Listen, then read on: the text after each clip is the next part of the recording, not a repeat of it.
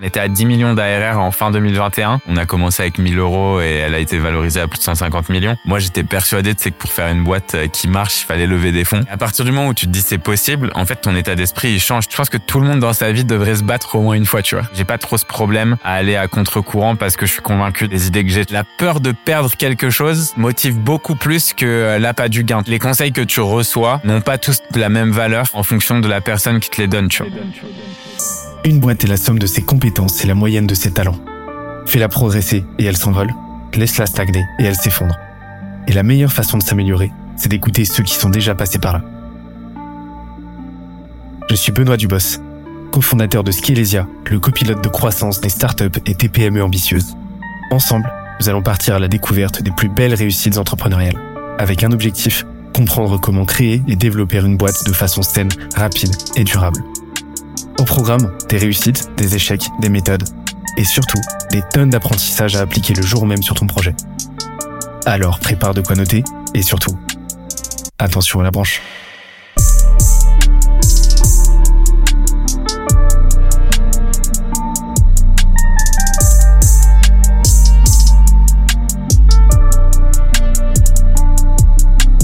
Let's go. Mais aujourd'hui, comment tu fais pour, euh, pour t'organiser? C'est quoi les grands préceptes que, que tu appliques Je pense qu'il y a déjà un truc qui, est, euh, qui me fait gagner énormément de temps, c'est que j'ai une assistante. Donc euh, franchement, ça c'est un truc que j'ai que j'ai appris avec une autre CEO aux US. J'avais fait un coaching CEO et genre juste prendre quelqu'un en fait qui gère pour toi, tu vois, qui puisse répondre à la plupart de tes mails, qui qui genre gère tes meetings, euh, gère potentiellement deux trois trucs euh, perso, fait les résas, fait des trucs, enfin tu vois genre juste pour toi, tu vois les trucs qui sont chronophages, elle les prend. Ça, ça me fait gagner, je pense, 15 heures par semaine déjà, genre facile, tu vois. Donc ça, c'est déjà c'est un premier truc. Et ensuite, en termes d'orga, j'ai un peu des phases. Genre j'ai des phases euh, chaotiques et j'ai des phases euh, de focus, tu vois. Et, et ça, ça peut être soit dans une semaine, soit parfois plusieurs semaines. Genre là, tu vois, par exemple, j'ai été trois mois en Afrique du Sud. Et en Afrique du Sud, je fais ce qu'on appelle le monk mode. Donc, euh, tu vois, je me mets en mode euh, pas de call, que de la synchrone, call avec la team en fait, pas de call externe. Donc, je prends pas de podcast, je prends pas de euh, d'interview, je prends pas et c'est que lié à la team. Et après, c'est des zones, tu vois, où j'ai besoin de focus pour créer, tu vois. Donc, bosser sur la vision, bosser sur les nouveaux projets, aider les gens de la team. Enfin, tu vois, c'est vraiment mon focus. Et là, tu vois, je suis dans une phase clairement chaotique depuis que je suis rentré à Paris parce que, euh, bah, tu vois, tu as, un milliard de sujets, tu as tout le monde que tu dois voir, tu es au bureau, donc euh, les gens sont là, ils en profitent et tout. C'est génial, tu vois. Et j'ai pas envie, en fait, à ce moment-là, de mettre euh, des énormes contraintes de création parce que je sais que de toute façon, je vais être interrompu dans mon focus tout le temps, tu vois. Euh, donc après, l'idée, c'est comment est-ce que tu fais pour jongler? Je pense que le CEO, tu vois, il doit être multitasker. Genre, je pense pas qu'un... Enfin, il y a je pense que tu es obligé de toute façon de tout le temps euh, changer de tâche et il faut juste l'accepter en fait. Tu vois, genre il y a des gens, je sais que ça frustre de ouf de pas être focus et tout. En fait, non, c'est juste euh, accepte-le et accepte que euh, des fois en fait c'est bien pour la boîte et des fois où il faut juste te centraliser et te canaliser, tu vois. Et, et moi j'essaye d'alterner un peu entre ces deux phases de ultra rigueur et ultra chaos parce que je pense que c'est dans le chaos où parfois tu crées des choses un peu un peu un peu uniques et un peu différentes quoi. C'est-à-dire que euh, tu as des gens qui vont euh, qui vont cloisonner à la journée, par exemple, qui vont se concentrer sur les tâches systémiques le matin. Euh, donc faire la tâche qui va permettre de faire ça leur one a day quoi après leur tâche opérationnelle de la journée et le, le soir les tâches subsidiaires ouais. la nuit etc toi tu vas plutôt fonctionner par bloc non, en vrai, je fais ça aussi, tu vois. Je fais pas mal de time boxing où normalement, tu vois, le matin, c'est là où je vais créer. L'après-midi, c'est là où je peux prendre des meetings. Et euh, le soir, tu vois, je peux refaire un peu de création, tu vois. Mais dans les faits, je, je m'accorde aussi. Tu vois, je, je suis pas un, je suis pas un extrême de la de la routine à tout prix, tu vois. Genre c'est bien la routine, mais je sais que j'aime bien parfois avoir des moments. Genre là, par exemple, je pense que sur Paris, je pense que j'ai trois semaines, un mois où je sais que j'ai pas de routine, tu vois. Et je sais que ça va me saouler après trois semaines, un mois et que je vais devoir m'en reconstruire une. Mais pour l'instant, j'aime bien aussi avoir ce truc un peu euh, opportuniste où, euh, bah, tu vois, je prends des calls, je prends des déj, je prends des, tu vois, j'aide des gens alors que d'habitude, euh, tu vois, genre, enfin, je vais tout le temps des gens, mais genre plus prendre du temps, tu vois, pour des gens où je, que je prendrais pas, tu vois, le temps d'habitude. Et en fait, ça, ça permet globalement parfois de ressortir des trucs un peu euh, auxquels t'aurais jamais pensé et qui seraient pas arrivés. Et je trouve ça bien, tu vois. Tu parlais des tâches d'un CEO. Ouais. Aujourd'hui, c'est quoi tes tâches? Bah, il y a. C'est sur quoi t'apportes de la valeur, quoi? management, je pense que c'est un des trucs où, tu vois, genre aider les teams à se développer, c'est là où j'ai le plus de valeur parce que en fait, pendant longtemps, j'étais le seul, tu vois, à faire toutes les parties du business. Donc, je connais bien, tu vois, je suis très opérationnel. Donc, je pense que c'est là où j'ai pas mal de valeur. Ensuite, bah, tu vois, nous, on a revendu 20% de la boîte pour 30 millions. Donc, en fait, on a des investisseurs. Donc, relations investisseurs, vision, etc. Ensuite, il y a évidemment la partie plus stratégique, euh, où là, c'est vraiment réfléchir à euh, comment ton marché il évolue, dans quel sens il va, comment tu veux te positionner. Euh, donc, c'est assez euh, high level. Et après, je dirais que c'est client, tu vois, donc passer du temps avec les clients, voir un petit peu, parce que c'est bien de toujours garder le pouls, tu vois. Alors évidemment, je fais plus de call sales, tu vois, parce qu'on a des gens qui font ça. Mais dans les faits, tu vois, ça m'arrive quand même de faire des calls, tu vois, avec nos clients régulièrement pour un peu avoir des insights, euh, réfléchir, tu vois, à, à comment on pourrait mieux les aider en fait. Euh, je dirais que ça c'est les, les main tasks. Et après, tu as évidemment admin, HR, légal, recrutement. Je pense que c'est ça doit être la cinquième qui me prend le plus de temps, tu vois. Ok. Et euh, donc tu continues de faire de la recherche utilisateur aujourd'hui? Ouais, toujours. Ok. Et ça prend combien de temps par semaine par semaine, je dois, je dois, franchement, au moins toutes les semaines, j'ai des, j'ai des messages et échanges avec, je dirais, 4-5 clients. Ok. Bon, à minima écrit? Ouais, écrit, écrit beaucoup d'écrits, ouais. Ok, ok, ok. De temps en temps, tu, tu les prends en call. Et, ouais, ça peut, arriver. Mais j'essaie de minimiser les calls au max. Parce qu'en fait, le truc, c'est que calls, les gens sont pas forcément toujours ultra organisés. Après, oui, t'as parfois de l'opportunité, mais euh, je sais pas. Ok. Et euh, c'est quoi ton edge à toi? Genre vraiment la compétence grâce à laquelle t'apportes le plus de valeur à la boîte? Genre ma zone de génie, un peu, c'est ça? Ouais. Je pense que j'ai un je pense que j'ai une facilité à prendre des sujets qui sont très complexes et les simplifier pour que tout le monde puisse comprendre. Je pense que c'est ça qui fait que euh, mon contenu il fonctionne très bien, que mon livre il se vend bien, que euh, tu vois genre toute cette partie là, je pense que c'est euh, c'est un ça fait partie des points tu vois où où je vois qu'en fait il y a des gens et après il y a un côté aussi tu vois là-dedans qui a un côté un peu visionnaire. C'est-à-dire que je me suis rendu compte avec le temps et avec les gens que j'ai recrutés que je vois des choses que les gens voient pas en fait. Et euh, tu vois, j'ai un instinct sur certaines choses que les gens n'ont pas du tout en fait et où vont pas aller dans le même sens et ils vont, tu vois, genre j'ai pas trop ce problème à aller à contre-courant parce que je suis convaincu de des idées que j'ai, tu vois. Et ça, je pense que c'est utile, tu vois, pour la boîte. Et c'est ce qui a le plus d'impact en fait. Ok.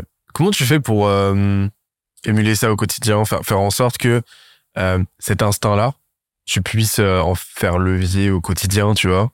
Euh, Parce que on est dans l'ordre de la nature. C'est pas une compétence que tu as développée. Mais comment tu fais en sorte que justement cette nature, elle se manifeste au quotidien? Il y a un, il y a un taf qui est assez cool que j'avais fait avec avec un coach où en fait c'est euh, connecté avec euh, tes énergies, tu vois. Donc ça peut être, ça peut faire un peu you-you bullshit tout ça, mais en fait c'est super intéressant. En gros, si tu veux, toute la hum, les Westerners, donc je sais pas comment on dirait les occidentaux, on est on est vachement on a, on a mis énormément de barrières entre notre instinct et euh, notre réflexion, tu vois. Donc en fait, euh, on va être euh, très cartésien, réfléchir, tu vois, à fond sur ok, qu'est-ce qui est logique, qu'est-ce qui est pas logique. Je fais des listes, etc. Mais on va couper à fond la façon dont on se ressent, tu vois. Alors que quand tu es en Asie ou quand tu es en Amérique du Sud, tu vois, c'est pas du tout les mêmes, c'est pas du tout les mêmes, les mêmes approches, tu vois.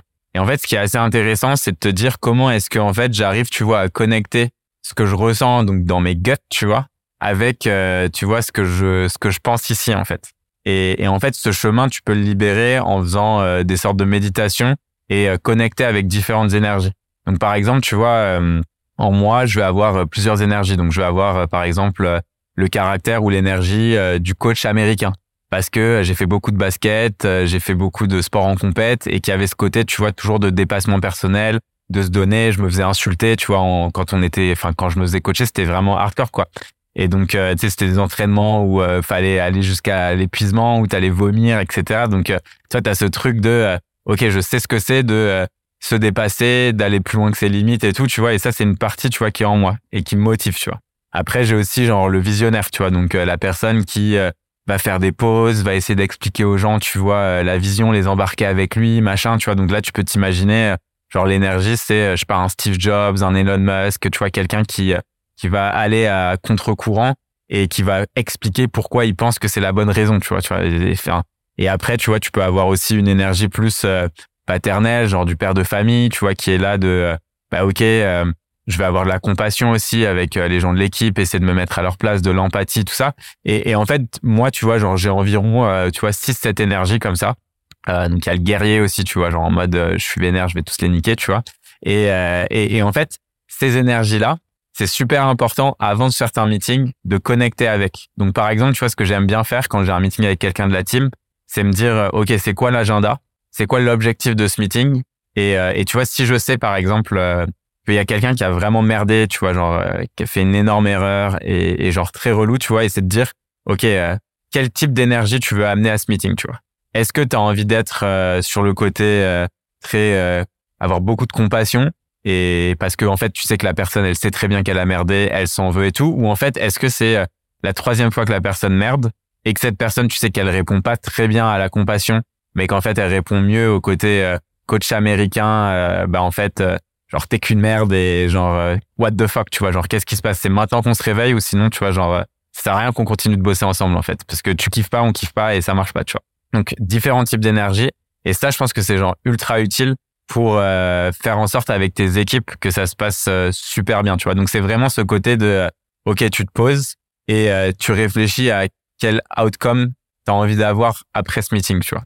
Et ça je pense que c'est un truc qui m'a vachement aidé, je bossais pas mal avec un coach là-dessus pour pour essayer de reconnecter et tout ou pareil, tu vois, quand tu as des gens qui t'envoient des messages où toi tu vas l'interpréter d'une certaine façon et tu peux être genre vraiment archi vénère.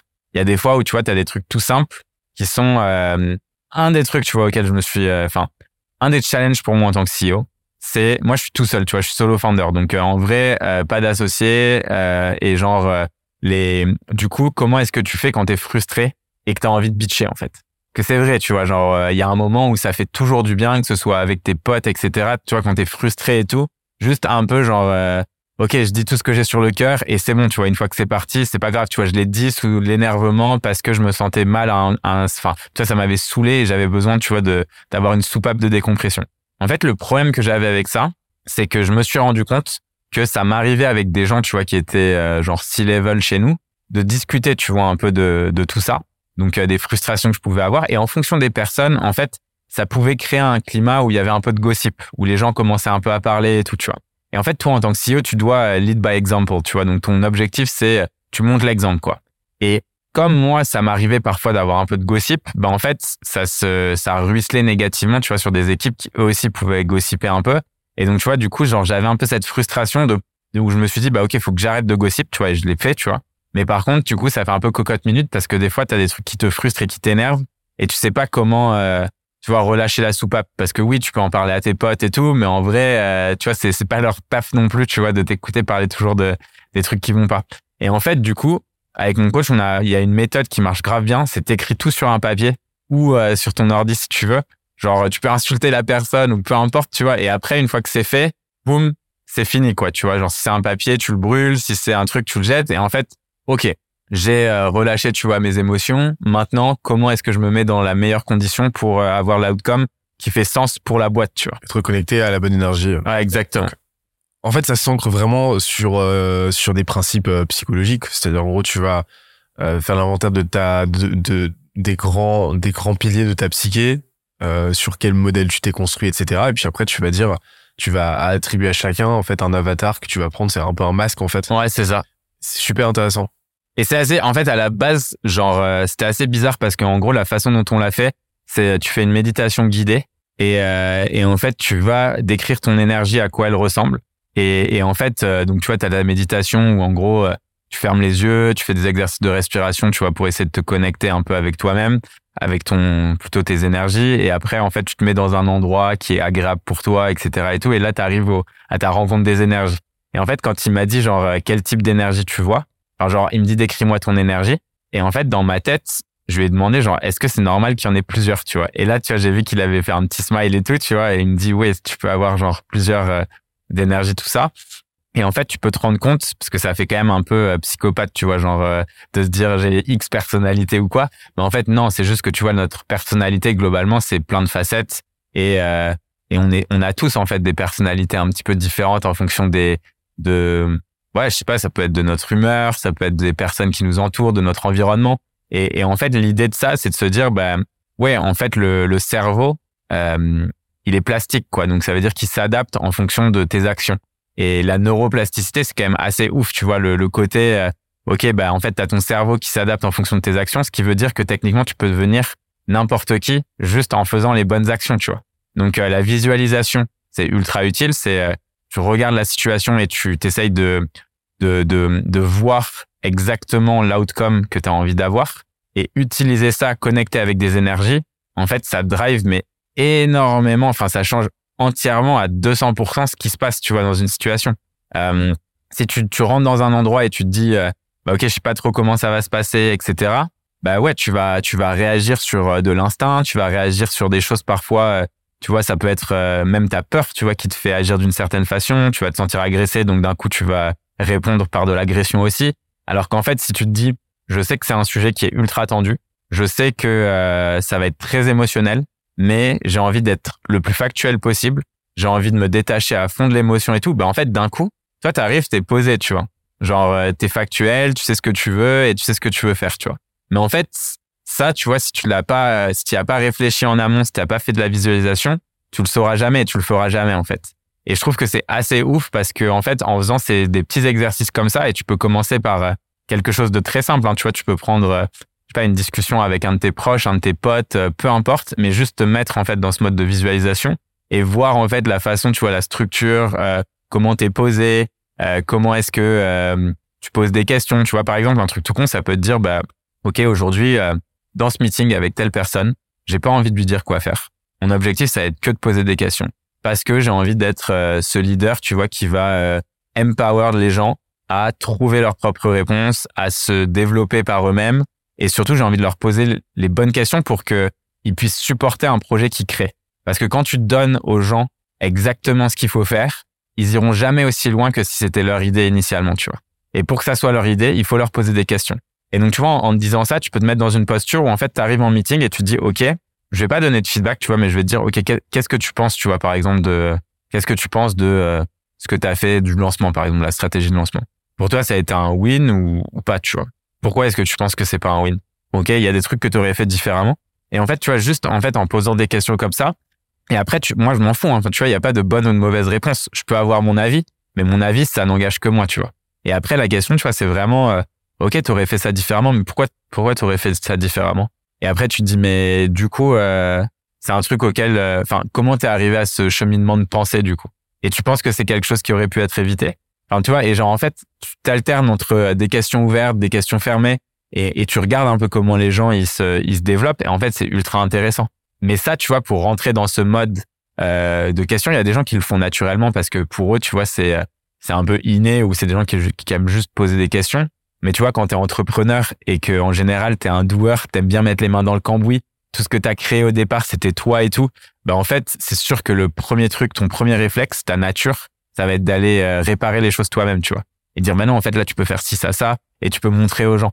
Donc, il y a des moments où cette personnalité, elle est très utile, mais il y a des moments où elle te sert à rien, elle te dessert même, tu vois. Et donc, en gros, je trouve que ce switch, tu vois, dans les énergies et dans les émotions, c'est un truc, en fait, qui te, euh, qui t'aide vraiment à grandir et, euh, et, et, se servir et bien comprendre en fait parce que pendant longtemps tu vois je moi j'avais des barrières limitantes parce que je comprenais pas comment le cerveau fonctionnait tu vois et, et donc forcément tu vois je me disais bah ouais t'as des gens qui sont bons en maths et qui ont des facilités. En fait non ça existe pas les facilités tu vois c'est c'est pas un truc euh, tu vois genre c'est pas dans tes gènes tu vois on a on a étudié le cerveau d'Einstein versus le cerveau de quelqu'un d'autre. Il y a pas des choses différentes qui se passaient tu vois.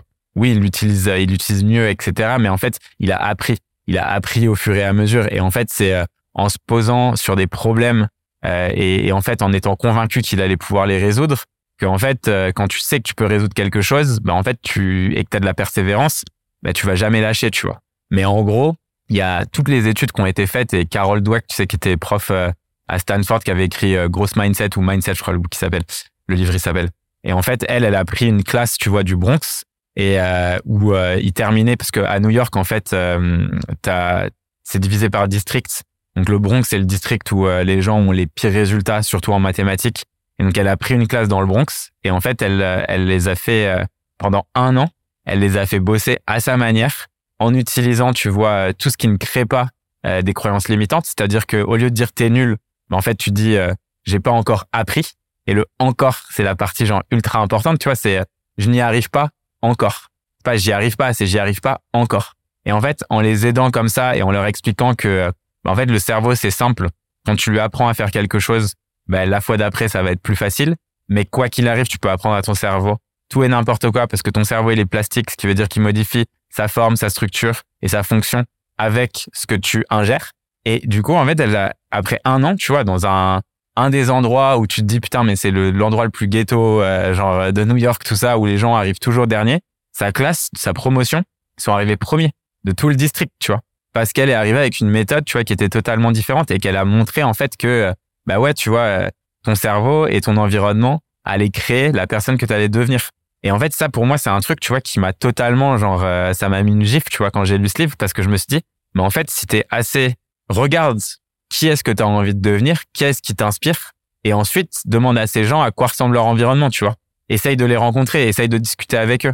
Qu'est-ce qu'ils ont lu, qu'est-ce qu'ils ont vu, qu'est-ce qu'ils regardent, tout ça. Et en fait, une fois que tu as ça, bah, tu essayes de t'inspirer, tu vois. Et petit à petit, en fait, tu te rends compte que, bah oui, il faut que je, je visualise un peu comment eux, ils agiraient dans telle ou telle situation, tu vois. Même cette question, tu sais, genre, comment est-ce que euh, Steve Jobs réagirait dans ce moment-là? Comment est-ce que, tu vois, ou des gens que tu admires, tu vois, ça peut être, peu importe, tu vois, des mentors, tu peux en avoir euh, des centaines. Et je trouve qu'on est dans un monde en fait qui est qui est tellement riche, tu vois, en, en contenu que tu peux en fait tu peux faire tout ce que tu veux.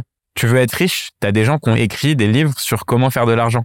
Tu as des gens qui ont euh, créé des vidéos sur comment faire de l'argent. Tu as des gens qui très bien, tu vois, tu as accès en fait à la connaissance. Tu veux euh, te créer un corps de rêve, tu vois. Ouais, tu as des vidéos sur YouTube qui t'expliquent, tu vois, de A à Z tes process, tu as des articles qui t'expliquent sur comment faire. Tu veux avoir l'alimentation la plus saine du monde, T'as ça aussi, tu veux, tu veux vivre le plus longtemps, tu veux. En fait, tout le contenu est là, tu vois. Et, et c'est juste à toi de l'ingérer et de faire en sorte de, de définir quel type de personne tu as envie de devenir et de te faire un plan d'action. Et avec ça, tu y arriveras en fait. J'interromps l'échange 30 petites secondes pour te dire de ne pas oublier de nous ajouter une petite note des familles sur Apple Podcast ou sur la plateforme de ton choix. Tu connais la chanson, ça nous aide très fort à faire connaître euh, le podcast au plus de monde possible. Allez, on reprend. Mais euh, ça, ça, me fait penser à, à, cette étude qui avait observé que euh, les taxis new-yorkais avaient développé des circuits neuronaux euh. spécifiques qui leur permettaient d'avoir une bien meilleure proprioception et une bien meilleure intelligence spatiale en fait euh, et, et, qui faisait qu'en fait ils avaient complètement cartographié Paris mentalement Paris New York, mentalement et qui pouvaient se repérer absolument n'importe où ils avaient un Waze intégré quoi pourquoi? Parce que c'était le fruit de la neuroplasticité euh, de euh, qui avait été entraîné par euh, des années et des années de de taxi de taxi Inc quoi. Et j'ai une théorie. Alors, je sais pas du tout. faudrait demander à Andrew Huberman ce qu'il en ah pense.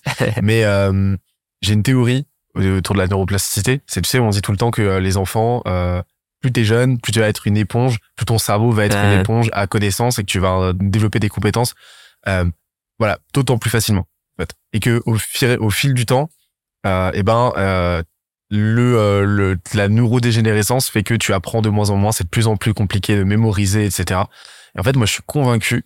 Je, je, je le back sur rien du tout. Hein. Euh, je l'appuie sur aucune recherche ni rien, mais je suis convaincu que ça, c'est le fruit de deux trucs. Déjà d'une bah, d'une d'une conviction, d'un conditionnement à cette neurodégénérescence. Euh, qui s'ancre forcément sur une entreprise, c'est-à-dire qu'au bout d'un moment, forcément, euh, tes tissus vont se euh, désagréger, mais un conditionnement qui accélère d'autant plus ce processus et qui, là où il devrait intervenir à 80 euh, ans, euh, intervient à 40 ans, 30, 40 ans. Et, et le fruit, en fait, d'un, d'une constante psycho-évolutive et évolutive, en fait, qui fait que bah, quand t'es jeune, t'as que dalle, t'as, t'as, que dalle, t'as aucune ressource, en fait. et donc, si tu veux survivre dans le monde, si tu veux trouver à bouffer, si tu veux euh, repérer, et eh ben le petit euh, le, petit euh, le petit sapiens, et eh ben il est obligé d'apprendre très très très très vite à à, s'en sortir, à chasser, etc., à chasser, à cueillir, à sur à sauver ça. Chasseur cueilleur. Chasseur cueilleur. mais mais ça c'est forcément c'est des fondements qu'on a conservés et c'est ce qui fait que bah, le cerveau au début a cette nécessité absolue d'engranger au maximum. Sauf qu'au bout d'un moment, bah, par la force des choses, tu auras agrégé des quantités de savoir phénoménales qui vont faire que là, ton cerveau va plutôt être dans une logique d'optimisation de comment est-ce que je fais maintenant pour mobiliser cette connaissance le mieux possible. Et c'est là qu'on parle de sagesse, en fait. Là, tu vas décanter et tu vas te poser la question de euh, voilà tu vas être plutôt dans cette logique là de, conservation en gros. Pourquoi est-ce que tu as déjà le savoir? Ce qui va faire qu'au fil du temps en gros tu as cette propension tu as cet encouragement euh, même social à développer de moins en moins de compétences. Mais je pense que ça c'est purement acquis en fait. Je pense que le cerveau si tu le conditionnes à rester un enfant dans le sens très Nietzschean du terme machin tu redeviens un enfant mais tu peux continuer d'apprendre toute ta vie quoi exactement comme tu le dis et donc ça s'ancre pour moi je, comme encore une fois je le bac sur rien Ouais, il y a, des, y a clairement des croyances limitantes. Enfin, mais de fou. Les, les, personnes qui te disent euh, ah mais si j'avais ton âge ou genre euh, tu vois genre euh, ou non mais je suis trop vieux pour entreprendre, je suis trop vieux pour faire ci, je suis trop vieux pour ça. C'est c'est du bullshit. Mais pas du tout. Ouais, complètement. Ah, pour moi, à partir du moment où tu as un contre-exemple, tu vois genre une personne qui a réussi à le faire, tu vois à moins qu'il ait genre des des évolutions génétiques incroyables, mais mais non, tu vois. Mais tout ce qu'on disait tout à l'heure du fait de s'exposer à l'impossible. Ouais, ouais c'est clair ça change absolument tout. Mais d'ailleurs, c'est marrant ce que tu disais sur euh, s'exposer à l'impossible parce qu'il y a un truc, en fait, c'est un, c'est un, il y a un mouvement au Japon comme ça. Enfin, c'est un, c'est un peu le même truc de, de genre chaque année, en fait, t'es obligé de faire au moins un truc qui est euh, que tu pensais impossible. Et donc, tu vois, ça va être euh, genre me jeter dans un lac d'eau glacée, tu vois, pendant genre trois minutes, tu vois, et rester là-dedans trois minutes. Ou genre faire un ultra-marathon ou euh, marcher et camper pendant X jours, tu vois. Enfin, tu peux faire plein de trucs. Et en fait, ce qu'ils disent, c'est que plus tu euh, habitues ton corps à faire des choses auxquelles, euh, que tu pensais potentiellement soit inaccessibles, soit qui paraissent en fait être un peu surhumaines, plus en fait tu te mets dans ce mood que rien n'est impossible. Et donc en fait, t'élargis à fond ton champ de pensée et ton champ des possibles, quoi. Et ça, c'est assez ouf. Et pour revenir sur le truc des taxis, ce qui est marrant, c'est qu'en fait, ils ont aussi montré, c'est que des les les les, les taxis, mais aussi toutes les professions en fait où euh, tu as besoin de retenir par cœur. Parce que c'est plus les taxis d'aujourd'hui du coup mais les taxis d'avant si on a des milléniaux qui nous qui nous enfin ou des je sais pas comment on s'appelle la dernière génération? Les Z. Les Z. La génération Z qui regarde. Genre euh, les les taxis n'avaient pas Uber n'avaient pas euh, genre Waze ou ou Maps en fait. Ils, ils étaient ils le faisaient en tête quoi.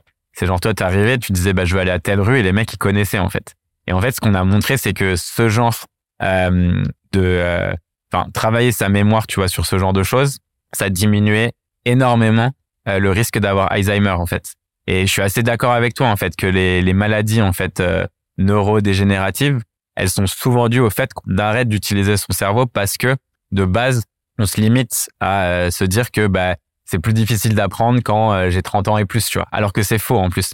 Parce que euh, c'est marrant que tu mentionnes euh, Andrew Huberman. Il, il y a une enfin, il a fait un, une synthèse d'études récentes sur euh, justement ça en fait. Et là, hum, il y a des études qui ont été qui ont prouvé, tu vois, que en vieillissant, ça n'affectait pas en fait ta capacité d'apprentissage. C'est juste que ça fait ça, ça fait travailler des zones du cerveau qui sont parfois un peu différentes. Donc en fait, tu vas apprendre mieux certaines choses et moins bien d'autres, mais que globalement, tu vois, c'est c'est assez intact, tu vois. Et c'est assez intéressant parce que je pense que tout le monde se dit non, mais tu vois, genre, on se trouve un peu des excuses en fait. C'est de la connerie ça. L'apprentissage, c'est un outil, euh, c'est un outil euh, survivaliste.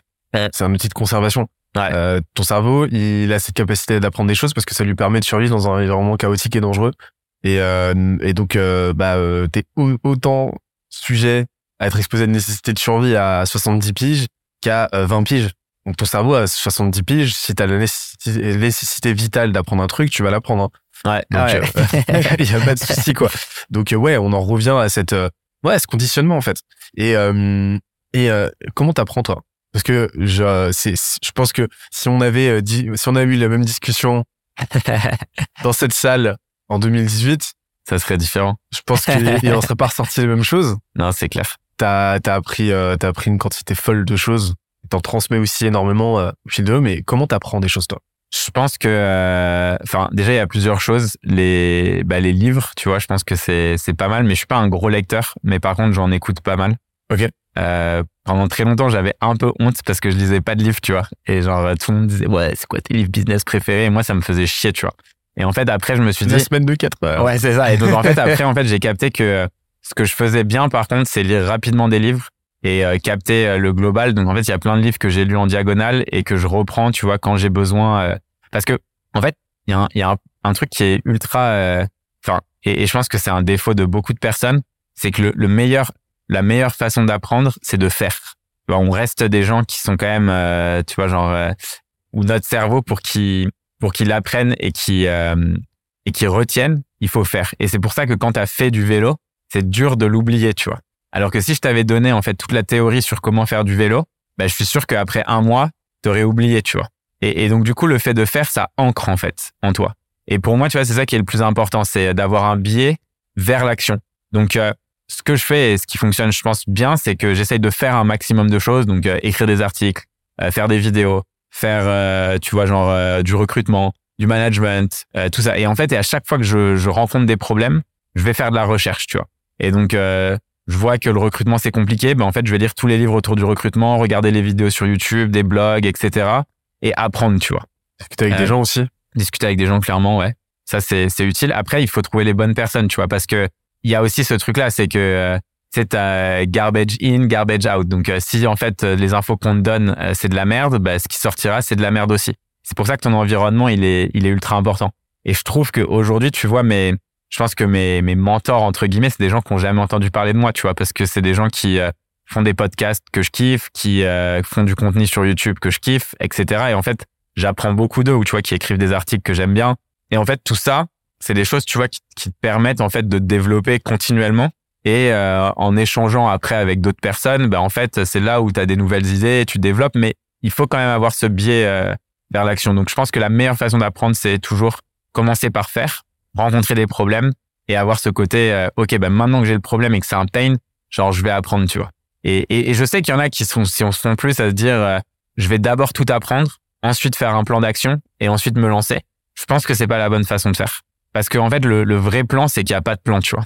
Genre, euh, c'est quand tu fais un business, n'importe quel entrepreneur, tu peux lui demander à quoi ça ressemblait à ton business au début quand tu as voulu le lancer et un an plus tard à quoi ça ressemble, tu vois. Les gens ils te diront bah non, ça a rien à voir en fait. Donc euh, le mieux c'est de se lancer, d'y aller, d'avancer. Et en fait dès que tu as des problèmes, tu trouves les solutions. C'est euh, le framework que j'ai moi, ça il rejoint pas mal le tien, c'est vraiment commencer par euh, consommer du contenu pour deux choses. Déjà pour avoir les bases, les briques élémentaires de compréhension du sujet, un mm. minimum théorique parce que c'est nécessaire, mais prends conscience que plus tu vas plus cette phase-là va s'étendre en temps, plus tu vas être dans une logique plutôt de rassurance, juste et de procrastination active. Et c'est le Dunning-Kruger effect, là, tu sais. exactement. Mais en fait, l'idée, c'est de se dire, cette phase-là, elle est là juste pour te permettre de d'initier, euh, d'initier ta montée. L'objectif, c'est pas d'arriver, euh, c'est pas d'arriver en, enfin, de traverser le mont stupide. Ouais. C'est euh, d'initier ta montée, en sachant que le mont stupide, tu vas arriver en haut quand tu auras commencé la deuxième phase, qui est l'exécution. Commencer à faire, comme tu as dit, commencer à faire le truc, en fait. Et, euh, et en fait, c'est en, en te plantant, tu vas pouvoir identifier là où ça pêche et le reste de ta curation, de ta consommation de contenu, tu vas le faire pour résoudre les problèmes auxquels tu te heurtes.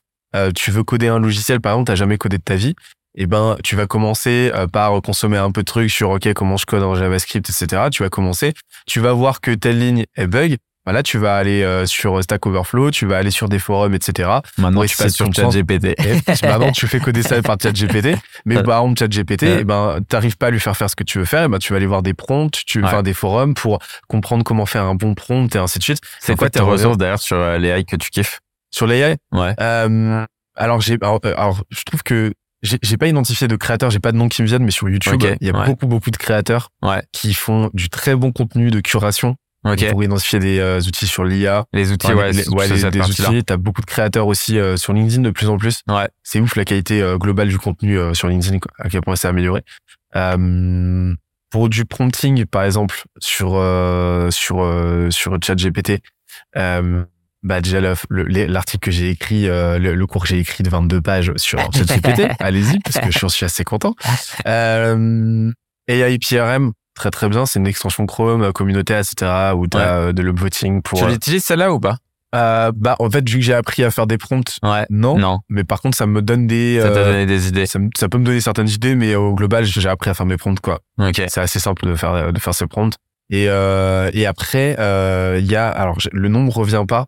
C'est je crois que c'est Futurpedia ok euh, c'est un site, euh, c'est un site euh, open en fait de curation de toutes les nouveautés IA, etc. Ah ouais, Après, c'est facile de tomber dans, dans du shiny object à mon sens. Ok, très facile.